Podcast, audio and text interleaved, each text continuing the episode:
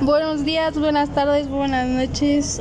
En la hora que usted nos esté escuchando, hoy en este su podcast, los adolescentes en la generación Z, les hablaremos sobre el tema de la madurez sexual. Hoy nos acompaña nuestra querida amiga, la sexóloga Vanessa Paz García. Hoy tocaremos un tema muy importante, que es la madurez sexual. Sabemos que la adolescencia es un periodo de la vida de la persona comprendido entre la aparición de la pubertad que marca el final de la infancia y el inicio de la edad adulta, momento que se ha completado el desarrollo del organismo. Ahora, con nuestra amiga Yoko Vanessa, le haremos unas preguntas sobre este tema. Hola, mucho gusto. Yo soy la sexóloga Yoko Paz García y hoy traigo un tema muy extenso pero también bastante resumido que con gusto voy a responder todas sus preguntas pues siendo especialista en el tema de la adolescencia más que nada en este aspecto tomando en cuenta el ámbito de la sexualidad. Bueno, tenemos algunas preguntas para ti. Eh, sabemos lo básico de la adolescencia, pero más a fondo, ¿qué es? ¿La adolescencia es lineal o tiene alguna etapa? Bueno, mire, en este caso la adolescencia no es lineal y más que nada porque cada persona, cada adolescente, cada niño tiene un proceso biológico diferente. Cada persona madura a su ritmo. Entonces, los especialistas hemos dividido en sí la adolescencia, más que nada en el aspecto de, de su sexualidad, en tres etapas principales. La primera etapa es la adolescencia inicial, va de los 8 a los 13 años y se caracteriza por la pubertad, la cual también recibe el nombre de específicamente lo del tema madurez sexual.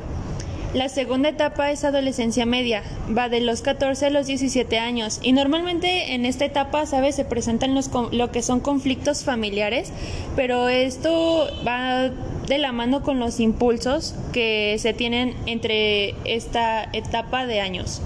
La siguiente es adolescencia tardía, va de los 18 a los 21 años y a lo que se refiere es la reaceptación de los valores de los padres, la asunción de, tareas y las responsabilidades y esto se conlleva de acuerdo a la madurez. Cuando van aceptando que sus padres no son sus enemigos, van respetando sus reglas, pero también creando las suyas y poniendo sus propios límites. Es muy impresionante lo que me está comentando, doctora, ya que los adolescentes sufren muchos cambios constantemente. Pero dígame, ¿cuáles son los principales cambios que se presentan en hombres y mujeres? Bueno, principalmente entre los cambios más notorios que podemos ver para empezar con los hombres son el crecimiento en los testículos y el pene. Después se va presentando el vello púbico en axilas y en la parte facial. Después se va presentando el cambio de voz y el ensanchamiento en los músculos. Si nos referimos a las mujeres, aparece principalmente el crecimiento del botón mamario. Dos años después se puede presentar el desarrollo del pecho y en este momento, más o menos en esta etapa, se presenta al mismo tiempo lo que es la menstruación. Igual, de igual manera aparece vello púbico y axilar como en el caso de los hombres y también el cambio de la voz.